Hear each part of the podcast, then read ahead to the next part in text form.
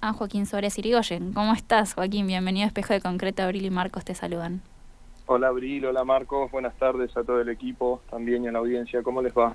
Muy bien. Este, Hola, Joaquín. Buenas tardes. ¿Todo bien? ¿Me escuchan bien? Estoy más cerca ahora. Ya estoy en Pagos Neuquinos. Ah, mira qué bien. Sí, sí, no, te escuchamos bárbaro. Vamos por acá. ¿Y, y qué tal qué tal la, vuelta a Neuquén? ¿Cómo se viene y todo lo que tiene a reaccionar? Venimos bastante cargados, de hecho hoy la, realidad es que estuve con, bastante laburo, así que dije como no tuve tiempo de preparar algo en lo que me sienta seguro y con, capacidad para hablar.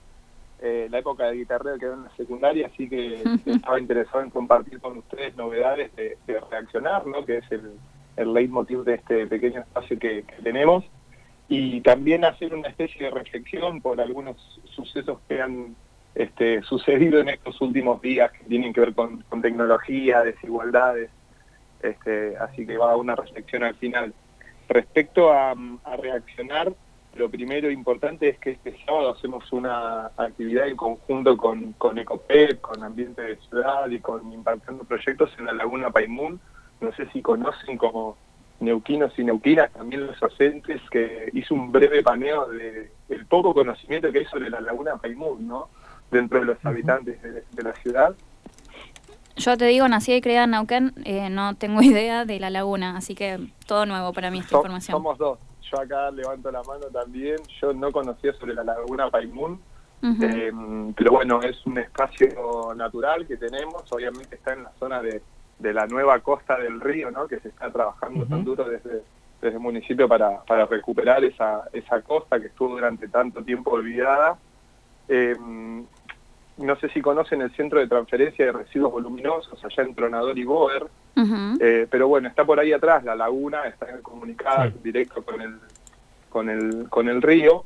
Y bueno, con, con otras agrupaciones, con, con Ecopet también, que está siempre haciendo limpieza de, zonas urbanas, eh, nos estamos copando ahí con, con eso, así que todos los voluntarios y voluntarias que este sábado quieran conocer un lugar nuevo, ver este, la laguna, obviamente, que es un, lugar muy lindo y sobre todo darnos una mano en cuidar nuestra, nuestra casa común. Vamos a estar limpiando ahí todos los materiales que consigamos, obviamente lo que podamos vender lo venderemos para seguir alimentando en, comedores y estudiando protectoras. Así que eso es, es muy importante. Siempre, mientras más manos somos, más gente puede comer al final del ejercicio. Eso es algo que siempre me gusta recordar. Sí, está bueno. El trabajo del voluntariado, antes eh, recordemos cómo eh, quienes están escuchando ahora y les interese, cómo se pueden contactar también. Sí, nosotros desde la cuenta de, Reaccionar este, tenemos un link ahí en el Instagram para que puedan sumarse. Hay distintas formas de, de aportar a Reaccionar. Ya les dijimos que por un lado pueden ya separar la basura y llevarla a nuestros puntos, es un gran apoyo pero si de repente alguien cree que con su vehículo puede transportar los materiales desde un punto a la recicladora o que puede poner un punto en, su negocio, en su casa o pedirle a la sede vecinal que ponga un punto, nosotros tenemos cartas modelo también para, enviar ¿no? a la sede vecinal y decir, che, yo quiero que en mi sede haya un punto de, separación de residuos. Cuando el municipio y el Estado no lo dan, es la, sociedad civil la que lo pide. Así que ese también es, es un derecho que, tenemos como ciudadanos y lo podemos hacer uso de él. Después quería comentar también a Abril y, Marcos en relación a actividades. Seguimos también impulsando y acompañando, más que impulsando, es acompañando la, ley de envases con, inclusión social. ¿Se acuerdan que hablamos en, la anterior columna? Bueno, como dijimos, ese proyecto lo tomó el bloque de Máximo Kirchner y se espera que para mediados de agosto o fines de agosto se, se discuta al respecto, así que nosotros cada 15 días vamos a seguir con actividades en, ahí frente a la municipalidad, en el monumento, primero que nada recibiendo materiales eh, y, todos esos materiales que, pueden llevar ahí, plásticos, PETs 1, 2, vidrios, los estamos llevando al CAN, a la cooperativa de las emprendedoras, eh, que bueno, ellas trabajan ahí en el Centro Ambiental de Neuquén y es como nuestro nuestro vínculo para, para llevarles material ¿A qué cooperativa, Joaquín? Perdón. Se llaman Las Emprendedoras. Ah, mira. Cooperativa Las Emprendedoras. Ellas trabajan ahí en el centro ambiental, este, reciben mucho material. De hecho, son cuando los, los días que pasa el, camión que se lleva los residuos secos, eh, en el mejor de los casos, los recorridos que terminan en el centro ambiental son las emprendedoras de esta cooperativa quienes terminan haciendo uso de esos materiales. Eh, entiendo que desde el lado del Estado se está cada vez invirtiendo más en maquinaria que haga un poco más fácil el trabajo de estas personas, eh, que es siempre lo que luchamos con, con esta ley, ¿no? que tenemos un trabajo y, condiciones dignas o por lo menos mínimamente dignas para ejercer este, este primer trabajo. Sí, sí, de limpieza de nuestra ciudad. Em, después, por otro lado, algo muy importante son los residuos de aparatos este, eléctricos y electrónicos, ¿no? Tecnológicos. Cargadores, sí, tecnologías de desuso, obsolescencia programada, em, celulares viejos, el reproductor, el MP3, eh, todo lo que sea tecnología es, muy importante para, para los docentes que lo sepan. Ténganlo un ratito más en su casa que dentro de poco vamos a hacer una campaña desde Reaccionar. Eh, hay muchas este, cooperativas a nivel nacional que reciben los metales preciosos que hay en estos aparatos eléctricos y electrónicos. Eh, así que les pedimos paciencia y acompañamiento, que ya dentro de poco hacer una campaña de, aparatos electrónicos y también de papel, que siempre tiene tanto éxito. Eh, la, realidad es que la gente se acuerda del día previo a que cierre la campaña o la semana siguiente a que terminó la campaña. Así que hacemos una campaña de recolección y después estamos como tres meses haciendo campaña para que aguanten un poquito con, los papeles. Eh, recuerden que nosotros tenemos varios puntos de acopio en la ciudad. Eh, otra novedad que les quería comentar, eh, un voluntario nos hizo una, ¿cómo se llama? Un, un ley, una, una capa en el Google Maps. Ah, mira. Donde si entran a la cuenta de Instagram de reaccionar.nqn, en el link de la bio, pueden abrir ese, esa capa de Google Maps y les muestra todos los puntos de acopio que hay en la ciudad. No solo los nuestros de reaccionar, sino otros que también funcionan, así que pueden hacer uso de ellos. Se acabó la excusa de que no sabía dónde llevarlo. Eso es muy importante. ¿Qué tal está el tema de la repartida en los barrios? no Porque mencionabas que no solamente están los de reaccionar, sino que hay, otros más, ¿no? Eh, ¿qué, tal ves el mapa en ese eh, sentido? Está ahí, me gustaría decirte que es federal en cuanto a lo local, pero nada, siempre hacen falta cubrir puntos, por eso también siempre he llamado a los voluntarios y organizaciones que deseen comprometerse con, la causa, esto también es un valor agregado a, a la imagen de marca, ¿no? Yo siempre lo digo así, eh, la empresa que da un pedacito para recibir materiales no solamente genera un impacto social positivo, sino que le sirve a su negocio. Y el acompañamiento municipal, perdón, hoy me llenaste un montón de, intrigas. Sí, eh, bueno, mejor, mejor así tenemos material para las próximas semanas. Dale. ¿Qué onda el, acompañamiento municipal en estos puntos de acopio, no? Porque eh, el municipio es el quien se mete en los barrios, ¿no? Sí, mira, en algunos casos, eh, por ejemplo, algunas de las actividades que nosotros hacemos, tenemos acompañamiento, por ejemplo, con estas actividades de los martes, eh, desde, desde Higiene Urbana nos acompañan con el tema de llevar los materiales recolectados hasta la cooperativa de las emprendedoras. Después algunos puntos eh, que son delegaciones municipales, ahí también se encarga Higiene Urbana, y después en nuestros puntos de reaccionar, digamos que si ven el mapa después lo van a ver, eh, los puntitos violetas son los de reaccionar, tenemos cuatro puntos que están en los, en los cuatro ejes cardinales de la ciudad. Eh, así que ahí de alguna manera cubrimos toda la ciudad. Pero, pero bueno, falta, porque siempre obviamente la idea de la basura no es pasearla por toda la ciudad, sino tener un punto cercano. Por eso también es importante que los vecinos nos, y vecinas nos marquen esta falencia. Che, mirá, vivo entre tal calle y no, no hay ningún punto cerca. Eso nos permite también a nosotros organizar las próximas búsquedas de nuevos puntos. Para seguir contando de noticias buenas, les queríamos contar que por ahí esto es súper invisible, ¿no? Pero conseguimos una empresa que nos paga por las botellas de vidrio, de ah, vino, ¿sí? de vino y otras de vidrio. La verdad que era un tema muy difícil porque es uno de los materiales que más circulan, ¿no? De, descarte y más en pandemia e invierno que con más vino todo el día. Eh, entonces ahí, bueno, nosotros hemos visto nuestros nuestros puntos se vieron un poco saturados por, por las botellas de, vidrio y bueno, la buena noticia es que hoy en día conseguimos una, una empresa que las envía a Mendoza, las limpian y las reinsertan en, el, en la industria vinícola Así que de alguna manera eh, estamos aportando a lo que es, economía circular, ¿no? Es decir, que un mismo producto realice varias vueltas alrededor de su, de su ciclo de vida en el mercado, que no, no es me compro un vino, tiro la botella y listo, sino que esa botella tenga más vidas útiles. Claro, de una. Bueno, ah. genial, entonces vamos a estar atentos eh, y atentas al punto sigan, sigan tomando vino y juntando las botellas, básicamente. la primera seguro la van a seguir haciendo, por más que no tengamos nosotros compradores, pero ahora que tenemos compradores de vinos, este, por favor es muy importante que, sigamos nosotros separando y reciclando los residuos que, generamos, ¿no? que sobre todo gran parte de los residuos que generamos no dejan de ser eh, recursos valorizables. Habiendo dicho esto, me, faltaría una música así de, melancolía y tristeza, ¿no? Como los filtros de, Instagram. Vos hablaste antes de la música de challenge. Yo necesito ahí la música de, un poco de desánimo, ¿no? Porque a veces uno cree que en su círculo íntimo las acciones que uno genera eh, producen cambios en, las personas y nosotros lo vemos. Este, yo tengo amigos que me mandan fotos con las botellas de, de los ecoladrillos, ¿viste? Con el packaging de plástico. Ah, y me dicen, nunca pensé que te iba a hacer caso en algo, esto es súper divertido, gracias. Y entonces digo, bueno, no pierdo la fe en la humanidad. Después me entero que un tipo con 25 millones de dólares que no sabía qué hacer, se pagó un viajecito al espacio con su propia nave y gastó eh, 75 toneladas de dióxido de carbono en 10 minutos, que es prácticamente lo mismo que van a gastar mil millones de personas en toda su vida.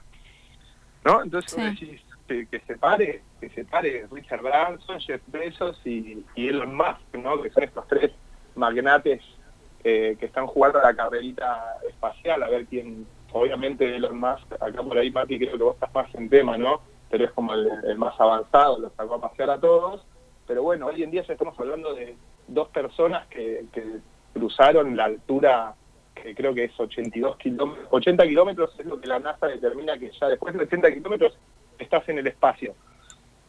Eh, y nada, y resulta que dos tipos, uno es Jeff Bezos, el, dueño de Amazon, y el otro quizás es menos conocido, pero es igual de multimillonario, que es Richard Branson, que tiene toda una corporación que se llama Virgin, que tienen este, desde sellos de, de música, cruceros, bueno, tiene una flota de aviones, y estos dos tipos están compitiendo por ver quién es el que hace turismo espacial. Claro, sí, porque ni siquiera es que hay algún fin científico detrás, o sea, no, estamos hablando de, tal como lo dijiste, capricho.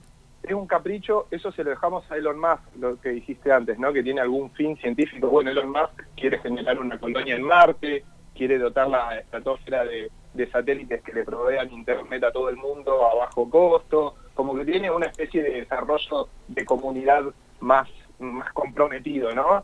Tampoco es para andar felicitándolo, porque podría hacer muchas cosas con ese dinero en, la, tierra, pero bueno, el tema es que entran estos dos este, actores así a, generar esto, decir, che, estamos tratando de cambiar una matriz productiva, ¿no? De menos emisiones, cambiar las formas en las que generamos energía y la consumimos, y viste, y yo separando las botellitas de vidrio con cuatro tanches en la puerta de mi casa, después de ver una noticia como esta, me dan ganas de tirar la botella por todos lados, este, y así es donde es donde va la reflexión, digamos, ¿no? Que, a veces uno tiene que ver el impacto que generan sus acciones en su, en su comunidad inmediata. Sí.